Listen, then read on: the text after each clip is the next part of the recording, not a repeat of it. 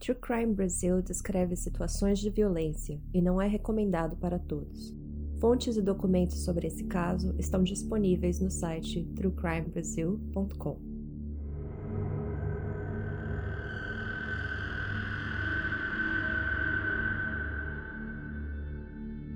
Bem-vindos ao True Crime Brasil, o podcast que a cada episódio conta uma nova história de um crime brasileiro. Eu sou a Bruna e a história de hoje é sobre o sequestro e assassinato brutal de Ana Lídia Braga, que depois de quase 50 anos ainda continua impune. Em 1973, o Brasil estava no auge da ditadura militar. Emílio Garrastazu Médici era o terceiro general a ocupar o cargo de presidente da República. Em 1968, pouco antes da posse de Médici, o então presidente Costa e Silva emite o AI-5, o mais severo de todos os atos institucionais da ditadura. O AI-5 entrou em vigor em resposta a recentes protestos contra o regime militar, como o assassinato do estudante Edson Luiz de Lima Souto por um integrante da Polícia Militar do Rio de Janeiro. O AI-5 era composto de 17 decretos emitidos pelo governo, a medida suspendeu garantias constitucionais dos cidadãos brasileiros, caçou mandatos políticos e criminalizou movimentos sociais. A censura também era aplicada com dureza entre a mídia e artistas.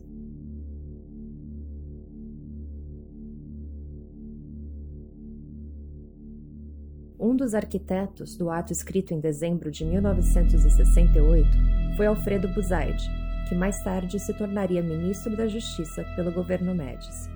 Militante apaixonado pelo integralismo, ele apoiava a repressão e violência promovidas pelo Estado militar. Dois anos antes, se estabeleceu a Arena, um partido conservador que acabou com o pluripartidarismo existente no Brasil, extinguindo 13 partidos legais. Em 1970, o senador Eurico Rezende foi um dos relatores do decreto-lei do governo, que o Congresso referendou instituindo a censura prévia das publicações periódicas. Em 1973, Eurico Rezende servia também de vice-líder da Arena.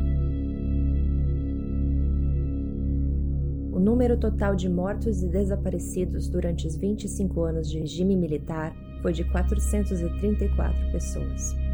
Dentro desse período, quem desafiava o governo militar era submetido a torturas intermináveis, como pau de arara, choques elétricos, estupros, afogamentos e tortura psicológica, que foram praticados por cerca de 377 agentes da repressão. Crianças que eram filhos dos perseguidos também foram torturadas. Ainda constam 210 desaparecidos. Na Vala dos Perus, no cemitério Dom Bosco, em São Paulo, foram encontradas mais de mil ossadas de pessoas desaparecidas.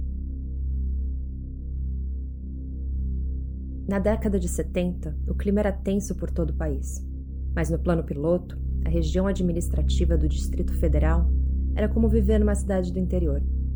Reduto da classe média, os únicos crimes ocorridos na região eram pequenos furtos.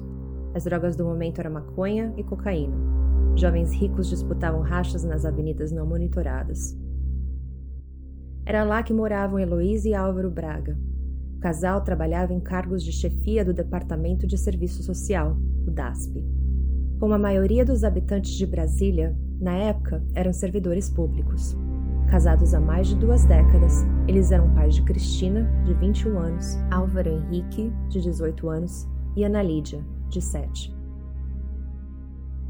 A caçula era o xodó da família, a menina de cabelos loiros compridos e olhos azuis era tímida, mas muito carinhosa. Ela estudava a primeira série na escola Madre Carmen Sales pelas manhãs e fazia aulas de reforço e piano à tarde. Ana Lídia amava os animais e sonhava em ser pianista quando crescer. Mesmo morando numa região segura, ela recebia proteção extra dos pais e nunca saía desacompanhada ou brincava com as outras crianças no condomínio onde ela morava. Foi numa terça-feira, no dia 11 de setembro de 1973, que o clima pacato de Brasília mudou. Heloísa e Álvaro foram levar Ana Lídia à escola antes de irem ao trabalho. Eles estavam também acompanhados de Álvaro Henrique, em um carro modelo Vegemete cinza claro. no trajeto da escola para o trabalho, os pais iriam deixar o filho na rodoviária do plano piloto. Por volta das 14 horas, Ana Lídia foi deixada na porta da escola Madre Carmen Salles. Naquele dia, ela usava um vestido xadrez azul e branco e sandálias vermelhas. Ela carregava seus materiais escolares e a boneca Suzy, que sempre acompanhava. Como de costume, a empregada doméstica da família, Rosa da Conceição Santana, foi a pé buscar Ana Lídia da escola, por volta das 16h30. Ao chegar, foi informada que ela não compareceu às aulas.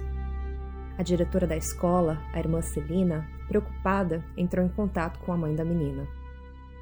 Quando soube que Ana Lídia não tinha assistido à aula, desesperada, Heloísa procura o marido, Álvaro, que também estava no trabalho. Ele então volta para casa, na esperança de que a filha esteja lá, mas não a encontra. Com a ajuda do filho Álvaro Henrique e sua namorada, Álvaro e Heloísa começam as buscas nos arredores da escola e da Universidade de Brasília. Também falaram com as freiras da escola em busca de pistas. Sem sucesso, eles chamam a polícia às 17 horas para informar sobre o desaparecimento de Ana Lídia. Às 17h45 do mesmo dia, José Ribamar Moraes, o delegado-chefe da 2 Delegacia de Polícia, recebeu um telefonema. Era um pedido de resgate de 2 milhões de cruzeiros, hoje equivalentes a um pouco mais de um milhão de reais. O suspeito disse que se o dinheiro não fosse pago, Ana Lídia seria assassinada. Ana Lídia foi colocada ao telefone, chorou e chamou pela mãe. O delegado, assustado com a quantia pedida, alertou para o autor da ligação que a família Braga era de classe média e provavelmente não tinha essa quantia disponível. Nenhum outro contato foi feito. Por volta das oito da noite, um fuzileiro naval do grupamento de fuzileiros navais da Vila Planalto encontrou em frente do quartel parte do material escolar de Ana Lídia. Mais tarde, a polícia encontrou os cadernos da menina jogados à margem da pista do grupamento de fuzileiros navais.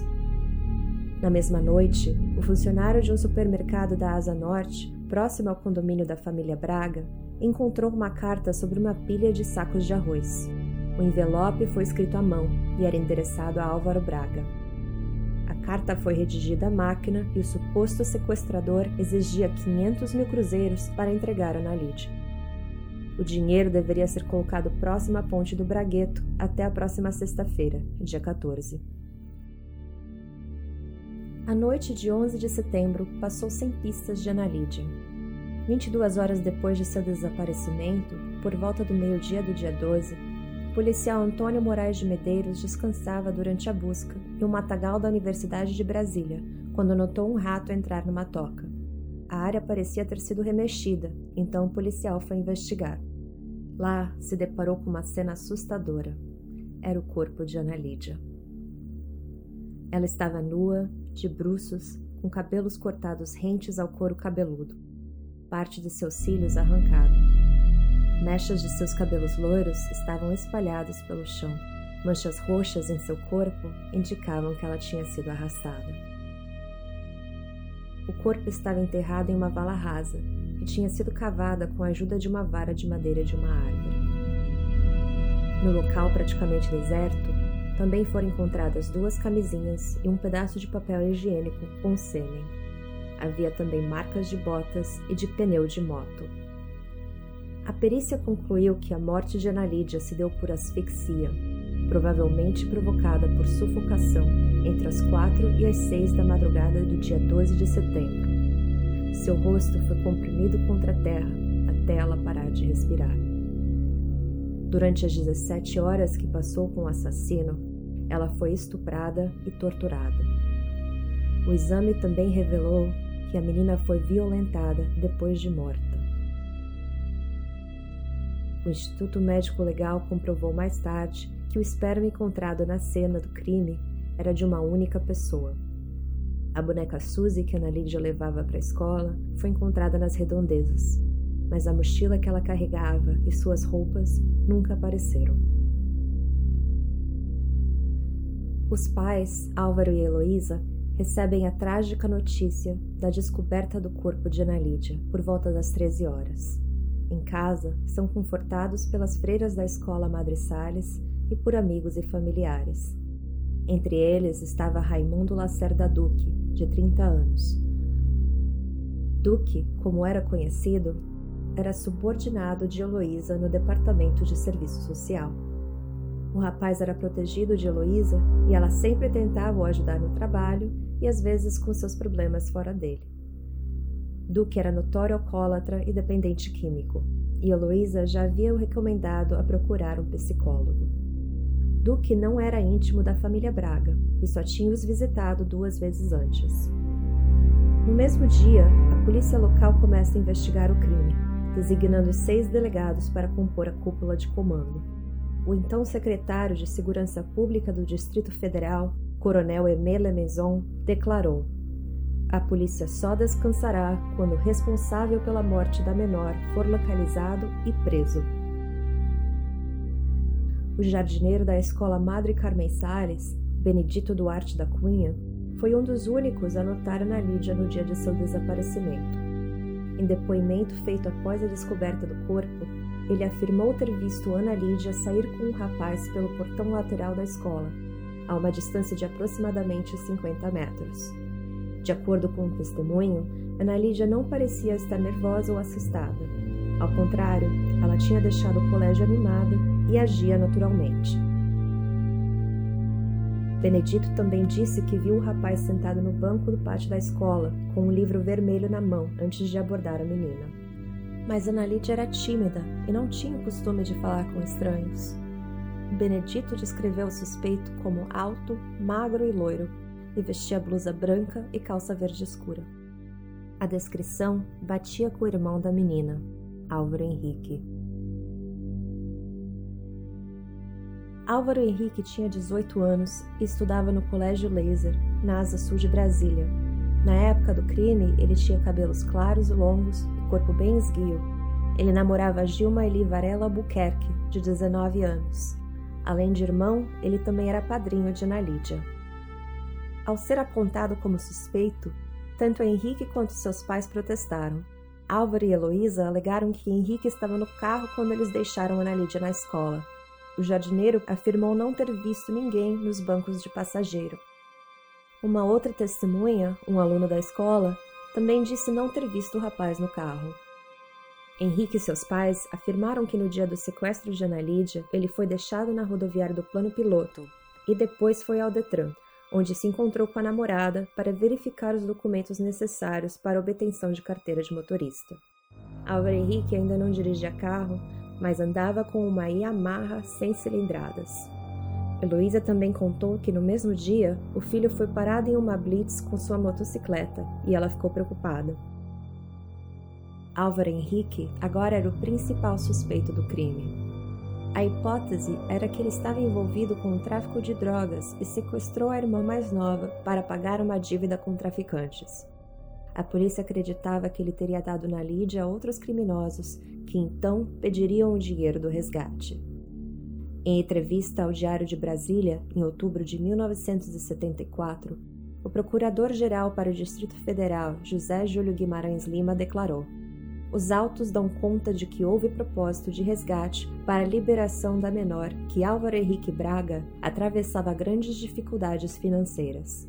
É possível que sua intenção inicial fosse a obtenção de dinheiro, como é sabido nos crimes de latrocínio. O objetivo do criminoso é o bem material, a carteira, sendo que a morte da vítima somente ocorre quando esta oferece resistência. Daí, em tais crimes, o homicídio ser simples meio, porque o bem material era o principal alvo, resumido no ditado: a bolsa ou a vida. Em testemunha à polícia que durou horas, Álvaro Henrique negou ter qualquer envolvimento com o assassinato da irmã ou com o tráfico de drogas. Ele assumiu ter usado maconha três vezes e que tinha pedido ao seu pai cerca de dois mil cruzeiros para pagar o aborto legal da namorada Gilma, que estava grávida de um mês. Ele levantou suspeitas sobre Homero Luiz de Freitas, um jovem de 19 anos que morava no mesmo condomínio que a família Braga e, segundo declarou, estava envolvido com substâncias ilícitas, Mas ao depor, Homero acusou Álvaro Henrique de ser traficante e disse ter ouvido dos moradores na quadra que o responsável pela morte de Ana Lídia era seu próprio irmão. O outro suspeito pela descrição do jardineiro da escola era Aglair Espiuca Tavares Filho.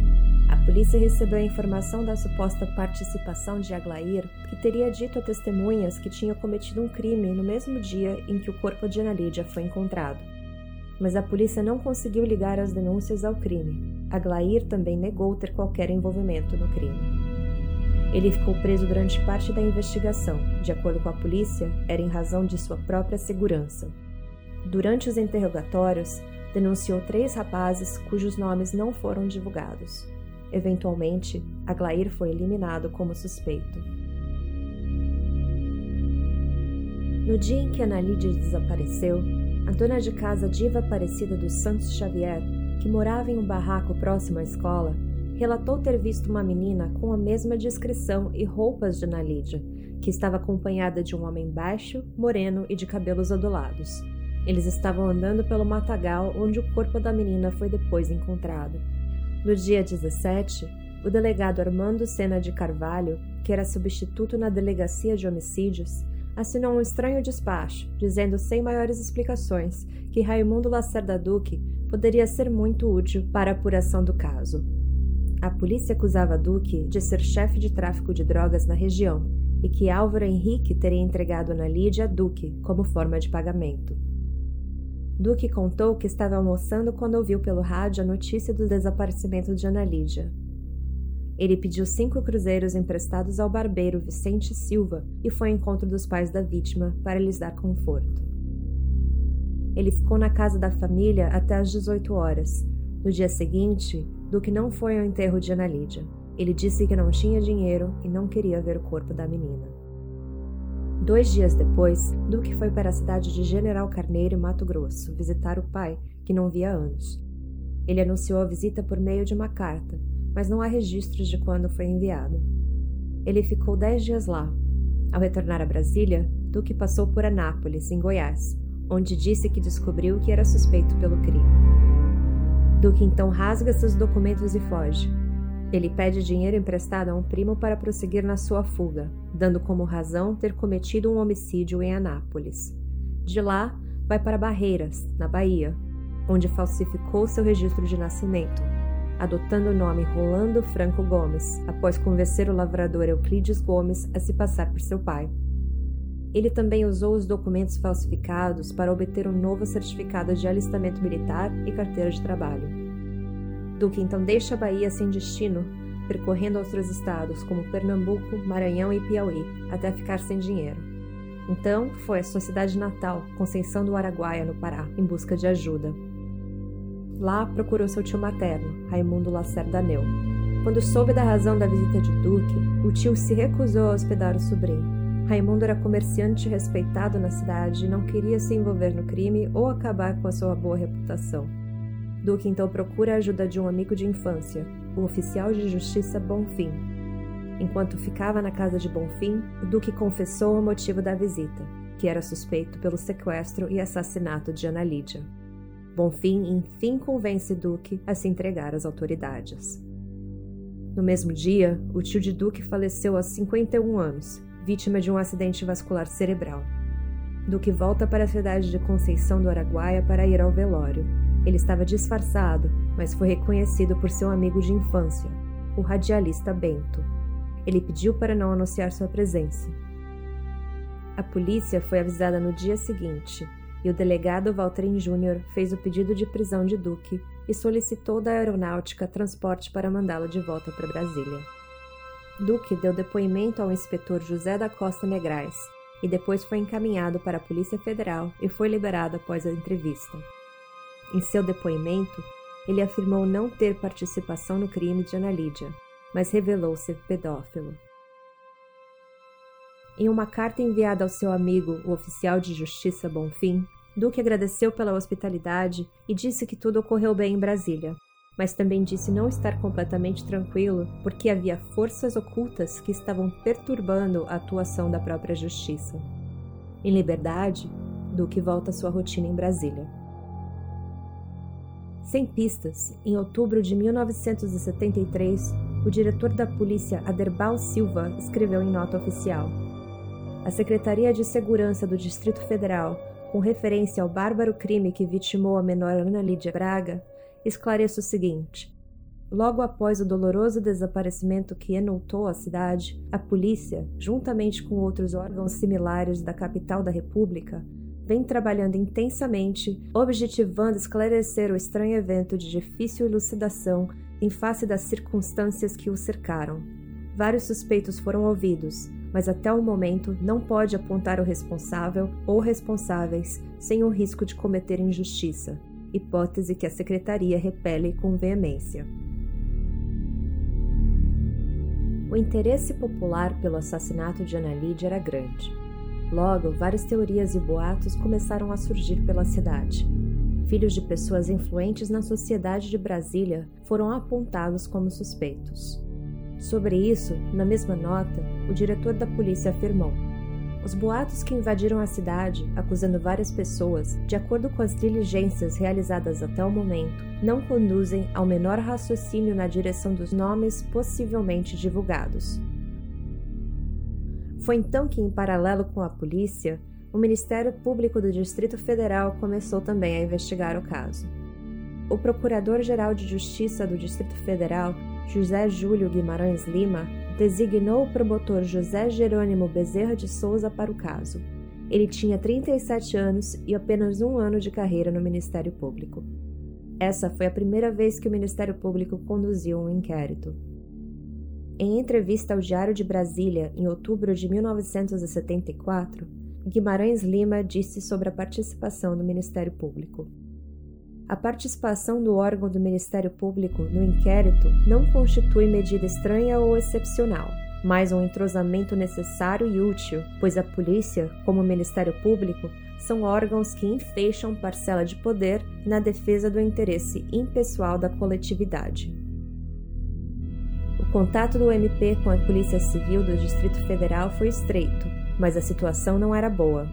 Segundo José Jerônimo, a polícia estava paralisada ele garantiu que a investigação correria sob sigilo. Das denúncias de suspeitos à polícia, mais dois nomes se destacaram: Alfredo Buzaide Júnior, o Buzaidinho, e Eduardo Ribeiro de Rezende, o Rezendinho.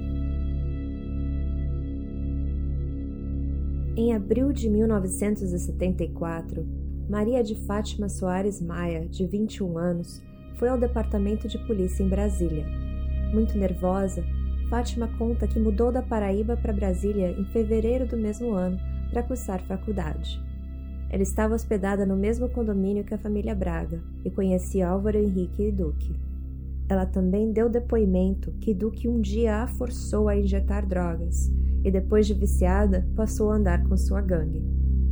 De acordo com Fátima, o grupo também contava com pessoas de grande influência na sociedade de Brasília, incluindo Buzaidinho e Rezendinho, que disse não conhecer pessoalmente.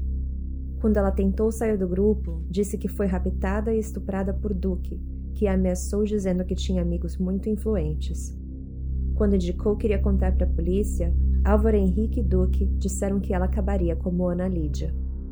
Ela acusou Buzaidinho e Rezendinho de envolvimento no caso Ana Lídia, mas depois negou, alegando medo.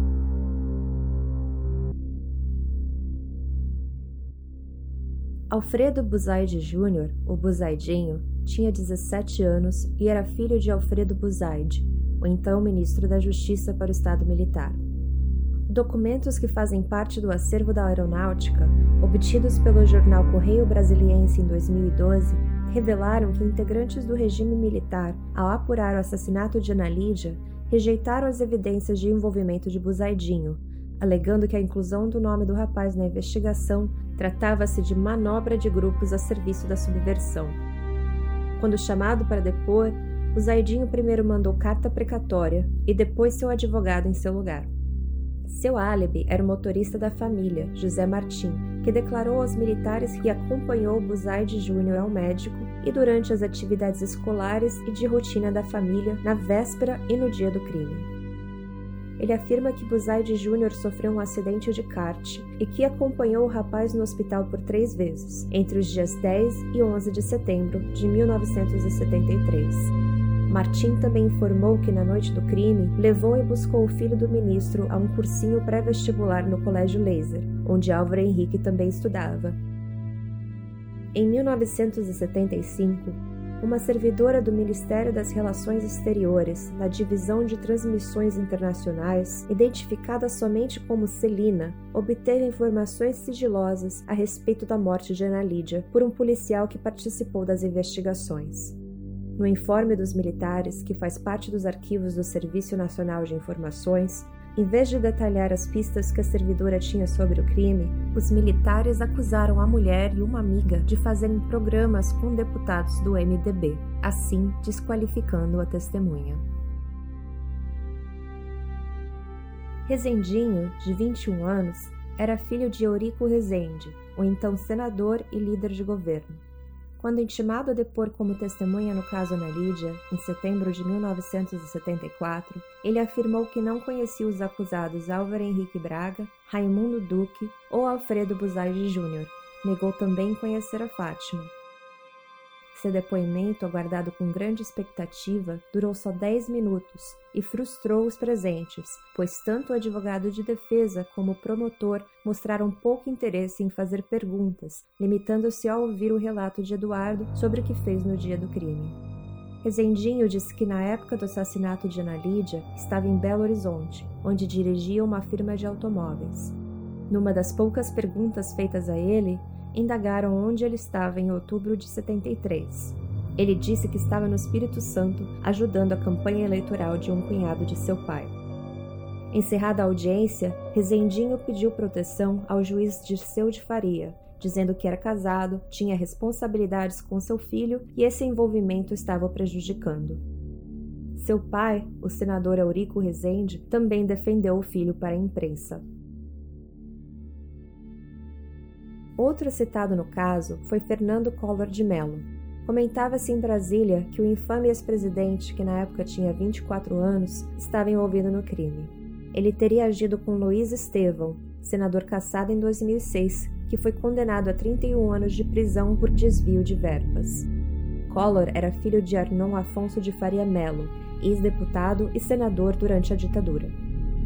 Collor foi citado no processo de Ana Lídia por ser parte de um grupo de amigos de uma das pessoas ouvidas pela polícia, mas não foi chamado para ser interrogado. A principal teoria no caso Ana Lídia era que Álvaro Henrique e a namorada Gilma deixaram a menina com Duque, que a levou até o sítio de Eduardo Rezende, em Sobradinho, onde supostamente Rezendinho e Buzaidinho estupraram e mataram a menina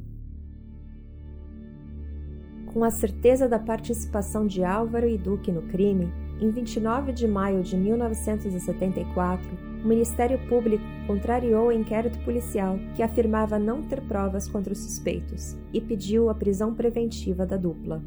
A justiça obedeceu. Os dois ficaram presos por mais de um ano enquanto aguardavam o julgamento.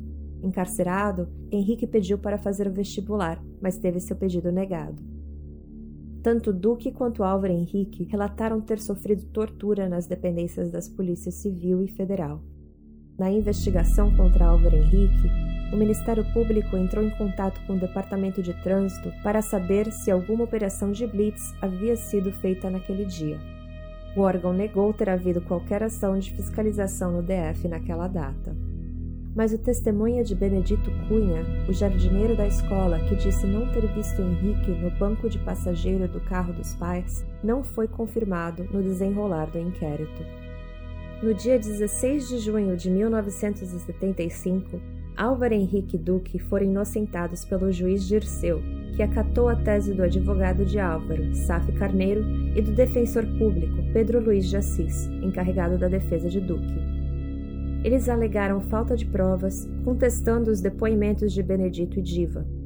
Insistiram ainda que Álvaro e Duque não se conheciam e as acusações de Fátima foram apontadas como fantasiosas. Em dezembro de 1975, o desembargador Bueno de Souza entrou com recurso no Tribunal de Justiça pedindo novamente a condenação de Álvaro e Duque pelo sequestro e morte de Ana Lídia e também pela extorsão de Fátima. O recurso foi negado mais uma vez por falta de provas. A investigação da morte de Ana Lídia foi marcada por falhas cometidas pela Polícia do Distrito Federal. O desembargador do Ministério Público, Bueno de Souza, na época ressaltou que as investigações policiais tinham graves deficiências. Apesar de a polícia ter sido notificada menos de três horas após o desaparecimento de Ana Lídia, o inquérito só foi aberto uma semana depois. Com isso, os primeiros depoimentos prestados pela família nunca constaram no processo assim como o retrato falado feito por peritos a partir do relato de Diva, que viu um homem acompanhando a menina no dia em que ela foi sequestrada. A demora da polícia também deu a Duque a oportunidade de fugir. Ele ficou cerca de cinco meses foragido e só foi entrevistado quando voltou para Brasília. As freiras que trabalhavam na escola Madre Carmen Sales só foram entrevistadas mais de seis meses depois do crime. Um dia antes de comparecerem à delegacia, a irmã Sacrário recebeu um estranho telefonema de uma voz masculina. Vocês foram chamadas. Cuidado com o que vão dizer. Ele ameaçou. Não há registros sobre qualquer investigação sobre o contato. A polícia também ignorou outras pistas, como o álibi usado pela família de Álvaro Henrique para inocentá-lo. A justificativa que ele teria ido à rodoviária e ao Detran nunca foi verificada. As marcas de pneu de moto encontradas ao lado da vala onde estava o corpo de Nalídia não foram colhidas como pistas, nem foram comparadas à Yamaha de Álvaro Henrique. Também não analisaram a carta encontrada no supermercado ou compararam a caligrafia no envelope a nenhum dos suspeitos. Apesar de ter achado preservativos na cena do crime, a polícia também não apurou vendas recentes de camisinha na região. Havia poucas farmácias na época em Brasília, e na década de 70 a população ainda não tinha o hábito de usar protetor e poucos estabelecimentos vendiam preservativo. Não foram colhidas provas materiais que poderiam ligar Álvaro Henrique, Duque, Buzaidinho ou Rezendinho ao crime mas o interesse popular da mídia só crescia durante o decorrer da investigação. A polícia chegou a investigar uma suposta ligação com a morte de Ana Lídia e o assassinato da menina Araceli Cabreira Crespo, de 8 anos, ocorrido quatro meses antes em Vitória. Esse caso, que é tão hediondo quanto o de Ana Lídia, também tinha ligação com filhos de políticos do Espírito Santo. Apesar das similaridades, nunca foi comprovada qualquer ligação entre os casos. A presença de nomes influentes nas investigações teria sido um empecilho para a polícia por diversos motivos, sendo a ditadura militar o maior deles. Em maio de 1974, uma ordem desceu nas redações proibindo qualquer publicação sobre o caso de ordem superior, fica terminantemente proibida a divulgação através dos meios de comunicação social escrito, falado, televisado, comentários, transcrição, referências e outras matérias sobre o caso Ana Lídia e Rosana. A Rosana referida na ordem é Rosana Ferrari Pandim, um caso muito semelhante ao de Ana Lídia, que também ocorreu em 1973. Rosana morava em Goiânia e tinha 11 anos quando desapareceu a caminho da escola. Seu caso foi tido como sequestro consentido, embora não havia registro de quem poderia ter sequestrado a menina e nenhum familiar era suspeito pelo crime. Até hoje, o paradeiro de Rosana é desconhecido. Não se sabe o motivo do departamento de polícia também querer vetar reportagens sobre seu desaparecimento. caso Ana Lídia interferiu até com a novela da Globo O Rebu, exibida em 1974. Por conta da censura, todas as produções televisivas eram obrigadas a passar pela aprovação da Divisão de Censura de Diversões Públicas, o DCDP. Os militares viam especialmente as telenovelas como material subversivo, imoral ou não condizente com os padrões vigentes da sociedade. Uma das principais preocupações que o governo tinha com essa novela era o fato de ela ser uma trama policial. Após ler a sinopse enviada pelo então diretor de criação da emissora, o funcionário do DCDP, Daniel Filho, escreveu que a novela seria liberada, contanto que respeitasse algumas determinações, entre elas a de que não poderia servir de crítica a outros crimes até então não solucionados pela Polícia e Justiça, como o caso de Ana Lídia e Esquadrão da Morte que era uma organização paramilitar que surgiu no final dos anos 60, cujo objetivo era perseguir e matar pessoas tidas como perigosas para o governo. Em setembro de 1982, nove anos depois do assassinato de Ana Lídia, a polícia de Brasília reabriu o caso seis delegados, centenas de policiais, três promotores, vários oficiais de justiça e advogados trabalharam no caso, que teve mais de 200 pessoas citadas. O processo foi distribuído em oito volumes contendo mais de duas mil páginas. O delegado-chefe do Departamento de Homicídios, Carlos do Amaral Valadão, atuou no caso por recomendação de dois desembargadores do Tribunal de Justiça, a fim de solucionar o caso. Quero deixar claro que estou investigando o crime de Ana Lídia como se fosse um outro qualquer, declarou o delegado, acrescentando: Vou começar as investigações desde a ocorrência do fato até analisar o processo inteiro. Trata-se de um trabalho árduo, cansativo e demorado. Por enquanto, não posso dizer nada, aliás, nem poderia, mesmo porque todos os suspeitos já foram checados pela Justiça. Inclusive, os indiciados foram absolvidos porque nada ficou provado contra eles, nem contra filhos de políticos. Em 1985, o governador José Aparecido de Oliveira criou uma comissão especial de investigação composta por quatro delegados, cinco agentes policiais e um escrivão, comandados pelo delegado Álvaro Caetano dos Santos. A comissão foi a oito estados diferentes atrás das testemunhas do caso. Foram feitas mais de 40 viagens em que a comissão ouviu os depoimentos de mais de 80 pessoas. No entanto, mais uma vez, as provas eram insuficientes e não se chegou a qualquer conclusão. O delegado Álvaro Caetano dos Santos declarou: Nós esgotamos todas as informações, exaurimos o caso. Certamente, se não morreram, os responsáveis ficaram impunes. Em 11 de setembro de 1993, o crime cometido contra Ana Lídia prescreveu, e mesmo que o assassino se apresente, de acordo com a lei, não poderá mais ser preso. A morte de Ana Lídia não foi o único motivo do sofrimento da família Braga. Além de Álvaro Henrique ter sido apontado como suspeito e preso por mais de um ano, muitos boatos relativos à família começaram a surgir. Uma das histórias era que Ana Lídia seria filha de Cristina, a filha mais velha do casal. Rosa, a empregada doméstica da família, afirmou não se lembrar da gravidez da matriarca Heloísa. Rosa trabalhava para a família há 21 anos e disse à polícia ter achado estranho quando soube que Heloísa tinha se internado em uma maternidade, pois desconhecia que estivesse grávida. Entrevistas conduzidas pela comissão de 1985 depois confirmaram a maternidade de Heloísa. A família também sempre se manteve ao lado do filho acusado, apesar das tentativas da polícia e do Ministério Público de convencê-los da culpa de Álvaro Henrique. Em uma rara entrevista à revista Memória em 2009, Cristina Braga, filha mais velha, sustentou que a família sempre acreditou na inocência do irmão e que os Bragas saíram do episódio duplamente vítimas. Perderam a pequena Ana Lídia e tiveram a vida devastada com a acusação de seu irmão. Quando questionada sobre suspeitos, Cristina disse que o crime poderia ter sido cometido por um bandido comum, tese que nunca foi investigada pela polícia ou pelo Ministério Público. Em 1991, o pai, Álvaro Braga, que na época morava no Rio de Janeiro, disse em uma entrevista ao Jornal do Brasil: Vira e mexe, aparece alguém aqui para perturbar a gente. É polícia, é imprensa, é todo mundo, contou Braga. Nesse processo, sabemos quem não praticou o crime. Um pai não defende um filho quando a vítima é a própria filha. Se ele fosse culpado, me conformaria.